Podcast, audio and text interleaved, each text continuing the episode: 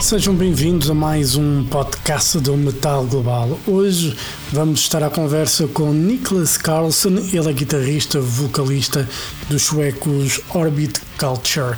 A banda sueca editou muito recentemente o seu quarto disco de originais, Descent, e a conversa então com o Niklas para falar da ascensão da banda eles que fizeram digressões com Trivium e In Flames e têm muito, muito para falar. Tem sido de facto uma ascensão em grande para estes suecos e este trabalho decente é sem dúvida um grande, grande disco. Sem mais demoras, então a conversa com Nicholas Carlson dos Orbit Culture. Hello. Hey there, man. How are Hey, you? Nicholas, how are you? Good. How are you, man? Everything is good. How is every, how's everything there? All good? Eh, here in Sweden, yeah. Yeah. It's uh, pretty shitty weather, but uh, yeah, it works. Well, nothing that you probably aren't used to anyway. So, and uh, you know, let's talk about orbit culture. Obviously, that's the reason why we're here. Uh, Descent, it's the title of the new record. Awesome, awesome record, by the way. You know, it sounds very, very good. When did you guys start uh, collecting ideas for the new album? um, it started around the same time as our previous EP, Shaman. Um, I tend to have like this big uh, Cubase project where I have all the songs. So I, I think uh, I tried to like write Shaman and this new stuff in the same time. Uh, but I just had to like pick the, uh, you know, my favorite ones to uh, end up on the record. Yeah. Is it a difficult process for you, you know, to write songs? You know, when do you know that a song is ready? Uh, they, are never ready. That's the problem. no, but I think uh, like I enjoy writing so much. It's been becoming like to keep myself sane. I have to do something like that all the time. Uh, but it's weird because I only tend I only tend to write like intro verse and then maybe the chorus and then just let it rest for like a year and then finish the song. Uh, but uh, you know, with age now, uh, everything seems to go pretty quicker and faster um, to write stuff. Yeah, which is awesome. yeah, I guess experience also helps when you start writing more and more. You kind of know the way to go in a song, and that probably becomes a bit more clear than when you write your first one. You know where you. yeah, exactly. I remember like being 13 years old, like I couldn't, you know, finish one single song. I had like 120 guitar profiles, which were never finished. That was probably you know when I used I used to play guitar. I was really bad at it, but you know I always when I had the tablatures for bands that I enjoy from music, I always just at the beginning or and and the chorus probably, but I couldn't play the whole song. You know, it's just No. the intro or something. You know, I would be happy with just knowing the the intro and then I would move to the next one. Didn't bother ever to try to go through a whole song. Dude, we are exactly the same. I, I, I don't think I can play another band song in full. yeah. I, you know, I, I- I can barely play my own shit. And uh, you you guys have been touring a lot. You did a tour uh, with In Flames. Uh, I remember seeing guys last year at Bloodstock as well. But how was to tour with In Flames? You know, because it's you know bigger band, probably bigger production, bigger stage. How was that for for you guys? uh, I mean, we had the most incredible time. We couldn't ask for like a better tour like that, you know. And uh, especially with them being Swedish, they they really took us under their wings and like showed us the ropes, basically. Uh, you know, super friendly. Uh, had no issues at all, you know, and we were just like, oh my god, we're here with In Flames, like we can like keep the excitement within ourselves. But you know, inside we were like, holy shit, this is crazy. and then, yeah. and you guys going to tour with Trivium, which is going to be, you know, a big tour as well. You guys looking forward to it? Excited? Uh, you know, it's I, I you know, th- these days everything just tend to go so fast. So we barely have a chance to like look at it from an like holy shit this is actually happening because we, are always in like what's the next thing next thing? But you know when i'm talking to you right now i think you know playing with like in flames avatar or like trivium now we just opened up for amon amarth uh, a couple of weeks ago which like is this really happening? So it's yeah it's pretty mental right now but you know we love every second of it. Yeah. And you know when, when you play with these bands uh, obviously, besides being overwhelmed, like I cannot believe this is happening, but you probably have a look to see how they make things work and yeah. how, how, how, can you apply that to orbit culture um, what have been like the you know the nuances so to say that you saw playing with these bands that you can apply without any difficulty to orbit culture um, I mean, especially in Flames and Avatar too. Uh, those two, the, the, those two bands has been around now for many years, so it's a very well-oiled machine. Uh, and it, that's that's what I'm getting inspired by. Everything just works. I I, I never learned so many new words, like. Um, yeah, it's it's crazy how much you, you're you're just you're just like a sponge, just trying to suck everything in. Uh, but to apply something like that, we we especially since you're oftentimes on the side stage looking how they perform, how they like um, um, how how they are with the audience in that sense. That's very especially for me as a frontman. I I could barely speak to an audience a year ago, but I, am seeing how they do it. That's what like okay, maybe I should try that. No, try to steal some of the things they do. Yeah, you know, I remember back in school, I used to do theater plays, and I hated them. You know, I. I had stage fright. I couldn't, you know. I, I couldn't look people in the eyes. Uh, still to this day, I probably cannot do that much. But you know, one of the things they, you know, one of the people that that was there told me like just, you know, stare into the infinite. You know, yeah. That's the secret. you know, don't look if you are like that. Don't look anyone directly in the eye. Just look people think they are you are looking at them but you're not you're just exactly. staring at some point you know very far away yep i totally agree and I, I, I, tend to look at people um, uh, on their foreheads yeah. like, n- never any eye contact. I, I, can't do it. And you know with, with this record you know, this, this record is you know i was listening to it and you know it's it's amazing the progression that you guys are, you know, showing on the descent. Um, this is the kind of record that you probably could play from start to finish live. How many songs, you know, from this album do you think you can put in the new set list, or do you wish to put in the new set list? It will be definitely easier to put these songs in compared to like Nija. Uh, I think we I started to like write with a more live friendly thinking. Uh, and that goes back to like being inspired by uh, in flames and all that is that they they they've written so many songs that work so well live uh, and i try to combine that element with keeping it still like this big big sounding record uh, so that that was like the main goal. Yeah.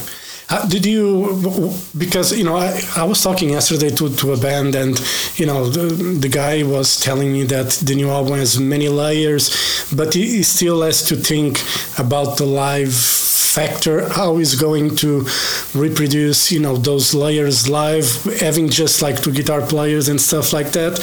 Um, how do, you were saying like a more life friendly it it means for you like a more direct record where you know instrumentation you know it's easier to reproduce live instead of orchestrations you know yeah. because a lot of people talk you know it's a conversation these days about you know tapes and using backing tracks and all that. I have nothing against that if it's used you know to complement a live show.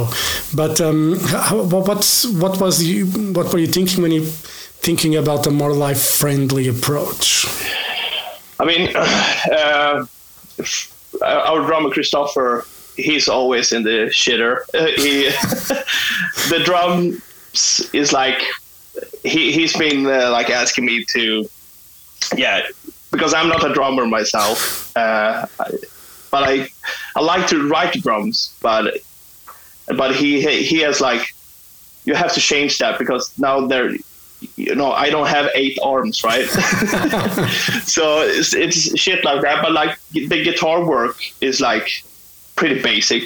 Uh, it's it's more of combining everything if you keep it pretty simple, it's it's easier also in the mix to make it slap more, like yeah. more punch to it. Uh, and you know, to be honest, I'm I'm I'm not that good of a guitar player either. So I would like rather than just playing 100 notes a second, I would like to just yeah have a great show and interact with the audience and just pound away like they used to do in the you know thrash metal yeah. and all that back in the 80s yeah. And you know technology has evolved a lot you know these days with you know plugins you know a lot of digital technology is being used. Uh, what's your approach like in the studio and live? Do you prefer the digital stuff to analog or you like to combine both? What's the how does it work with you i think uh, when i started doing more like when I basically started mixing, I was trying to figure everything out uh, in the digital world because, yeah, I I barely seen a real amp. Like we couldn't afford that, so it was easier to use the plugins and shit like that. Uh, but you know, sound wise, I know there's a, you know, a, five thousand dollar compressor will obviously sound, you know, there's some texture to it but it's all about small shit like that. And I'm not spending five grand on a compressor when I can get similar results in a computer for 200 bucks. Yeah. but uh, yeah, sorry for the audio files. But no, I, I, but you know, technology is there, and yeah you know it's to be used and people need to under yeah i mean in a perfect world i'm sure we would all love to have analog stuff you know i have I, I, record my radio show at home. I have a computer. I got a, a, broadcaster, you know, desk, and I like to use Pro Tools just to, just to use compressors and you know slight stuff. Nothing complicated. It's just a fucking radio show. It's not a it's not a Dolby Atmos movie mix. You know, it's pretty simple I, stuff. I, I mean, like, let's say if let's say gonna mix a Phil Collins record, right? uh, then then I will be like, yeah, obviously he he has to have like the best gear ever. Yeah. But for us who like we play metal, plugins has started to become so good these days. It's all about what you have here, what you like, what you want to train on, and it's a perfect setting. You just need a laptop and a audio interface these days. Yeah and and it works and it works well. And you know, you you like to mix. Uh, what, did that come, passion came about? Because you probably need to read or watch tutorials like crazy to have a little grasp. Because when people when i hear you know producers and mixers start talking about chain and bus and yeah, yeah. and i'm like like what the fuck are you talking about? What bus? Do i need to have a stop here? You know what's happening? Uh, yeah, but I think it just started like I've always been like if I'm gonna do something, I have to do it 100 percent uh, and I that's you know mixing and like combining that with playing and that was like my my drug. You know, I, I, I need that to because I used to like back when I was a kid, used to draw a lot. Uh, my my mother, uh, she's a great like artist when it comes to that, and she showed me the ropes. And but that's like the two main interests that that I've had. And once I got my first guitar, it was only music from there. Yeah. And then you know. Uh, I downloaded Cubase one day, is trying to figure that shit out, uh, which I still do. I learn new stuff about that software every day. but uh, yeah, it, as we were uh, talking about earlier, it gets easier because yeah. it's it's it's starting to stick. yeah. Do you have like a favorite plugin that you like to use when you're mixing, let's say, your guitar sound? Um, do you have like a favorite a go? Because everybody has a go-to, you know, plugin amp, whatever. Uh, do you have a go-to thing that you like to have for your guitar sound? Absolutely. Uh, I was a heavy. Um, having fractal audio system user before uh, the Axe-Fx 2 there. Uh, but once Neural DSP started to release their uh, guitar plugins, I was like, sorry, Fractal, I, I don't need you anymore. so it's Neural DSP for the guitars all the time, also also for the bass, uh, and uh, Fab Filter, yeah. Uh, Pro Q. That's like you can do so much with the Fab Filter. It's it's incredible. Yeah, and it's you know I I actually downloaded uh, just to try a Fab filter, but was just for a compression kind of a thing, and uh, you know it's the the things you can find, you know for to use for a simple freaking mix that actually make a difference it's amazing yeah. and cheap. and cheap. yeah yeah very cheap and it's so powerful yeah. especially that um, the EQ, which you, you can fucking do anything with that. Yeah. You're not like locked in like with 10 bands. You can just. Yeah. Yeah, it's, uh, it's amazing. And, you know, do you feel any pressure when, you know, people say that you're one of the most exciting bands that's coming up. how does it feel when people say that to you in your face? you know, I, I obviously that's I, I'll take that as a compliment every fucking day of the week. It's it's amazing that people feel that. Uh, you know, I'm I, just, I can just say thank you so much for that. No, but it's it's. Um, I talked to uh, my tattoo artist yesterday about exactly about this. Is that you when you're sitting, uh, you know, in the apartment, right, writing all this shit, uh, you never know know who's gonna listen to it. Yeah. And that, that's actually a funny story because the tattoo artist that I was with yesterday, he's also like the main tattoo artist for In Flames. So uh, the tattoo artist Marcus showed Anders from In Flames uh, Culture. So that's how all that right. happened for the first time. So yeah, it's just, just super weird knowing that people are actually listening to yeah. the stuff that you try to make. yeah, so it's a good thing to talk to people then because you never know who's listening and who's going exactly. to. I should have learned that years ago. you know, I always avoid talking to people, but you know, maybe I should talk more, be more out there, and then maybe they can spread the word saying how fucking amazing my radio show is, and everybody exactly, should listen. Word of mouth. Yeah. Still, yeah. And you know, you were saying that you, like drawing and music were the two main things for you. With music, when you got the first guitar, what were the bands that you were, you know, listening, and you know, what, what did you enjoy listening to when you got the guitar? You're like, I want to play this. It was strictly Kiss, Kiss all the way. I, I remember, you know, I was one of those kids who stood in front of the mirror, uh, stole my sister's makeup and tried to like uh, replicate the yeah. Ace Frehley spaceman. But yeah, I wonder how that would look. but that's how it started. Like, you got this Behringer guitar sounded horrible, uh, horrible, if, or if I sounded horrible. I think it was a combination. but yeah, Strictly Kiss. Uh, it wasn't up until like I was 17, 18 or something that I was one of those guys who like I hate growling. I can't hear what they're singing. and here we are. yeah, here we are. You know, it's I, you know, I've I'm old, uh, you know, and you know, for me, I started with Queen and you know i was a fan of kiss as well. And for me it was more like the traditional stuff. And i, I had a friend he was very much into the Deicide's morbid angel and i was like you know what the fuck how are you, are you able to listen to that and even like sepultura when they when the first records came out obviously with the brazil portugal connection you know how can you listen to this noise and now I fucking love it.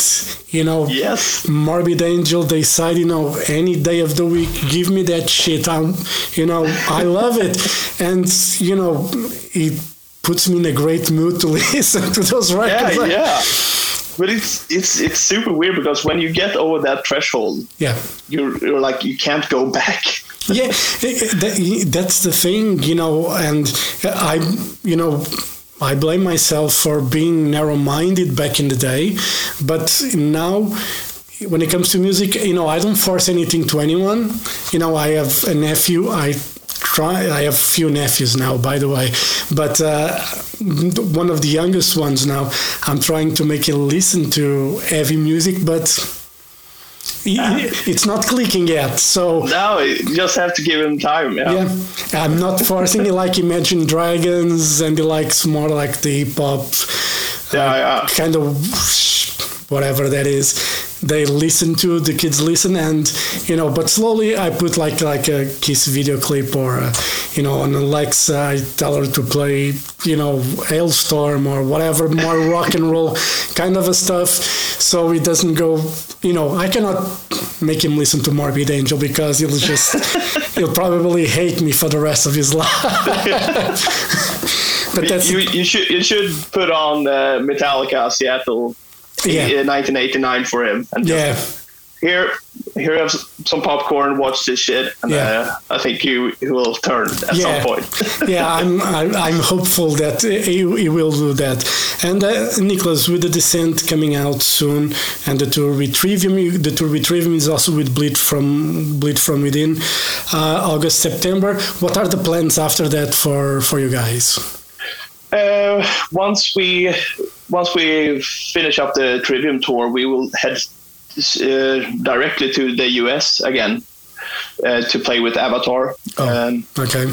Uh, so we have some uh, North American dates uh, and Canada this time too, which is awesome.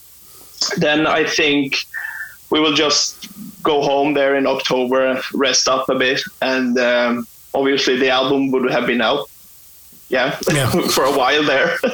so we will see how it goes, but there's a lot of stuff planned for uh, 2024. Okay. Um, a, bigger yeah. European tour, you know, cover probably most of Europe, maybe. Uh, we're working on it. I can't. I can't tell you yeah. that much yet. Unfortunately, I have to keep a mouth shut. But we will uh, announce a new US tour again uh, very soon, uh, which is a huge deal for us. So keep an eye out for that. Uh, but yeah, European, uh, like a, we have to do a headline soon. I yeah. feel like, and uh, but it's it's in the talks for sure.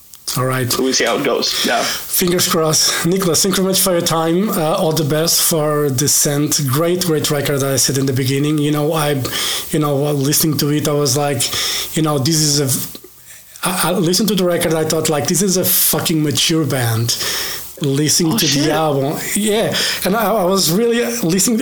If I didn't read when you guys were formed and how long you guys been doing this, I would say these guys have been doing this for over twenty years. Holy shit! Listening, Thank you so much. Listening to the album, so I think you guys are, you know, are in a really good way with this with this record, and uh, I think this album is going to really make a difference with you guys. You know, just listening to it, I'm, you know, and with you speaking with the tours you guys are, are doing, I think this album is going to break you guys into the rest of the Holy world. shit!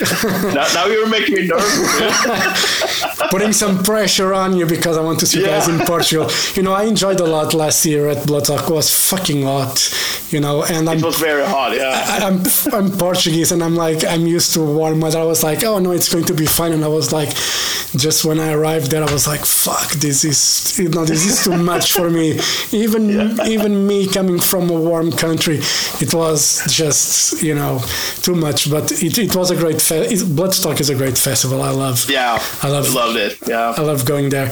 Anyway, Nicholas, thank you very much for your time. All the best for Orbit Culture. Hopefully, 2024, we can see you guys in Portugal. All right. fuck yeah, man. All right. sounds good. Have a Thank great so day. Much. Thank you. You Bye. Bye-bye. Bye.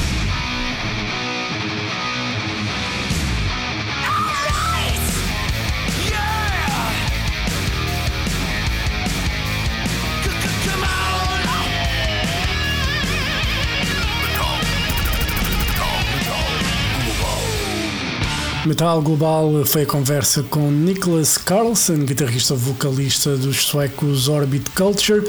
Dissent, o quarto disco de originais, já está nas lojas. E assim chegamos ao final deste programa. Dúvidas ou sugestões? Podem enviar e-mail para jorge.botas.rtp.pt. Podem passar pelo blog metalglobal.blogs.sapo.pt. Podem também seguir-me no Twitter e Instagram em arroba Mountain King e fazer like na página de Facebook do Metal Global. Podem seguir também o Metal Global Podcast em Apple Podcasts, no Spotify Google Podcasts, que é isso que estão a fazer agora certamente. E se quiserem ouvir a versão rádio, versão completa com música, está em exclusivo na RTP Play. E pronto, eu volto no próximo programa. Um forte abraço. Children of the night, you will live through the centuries to come, as I have lived. Good night.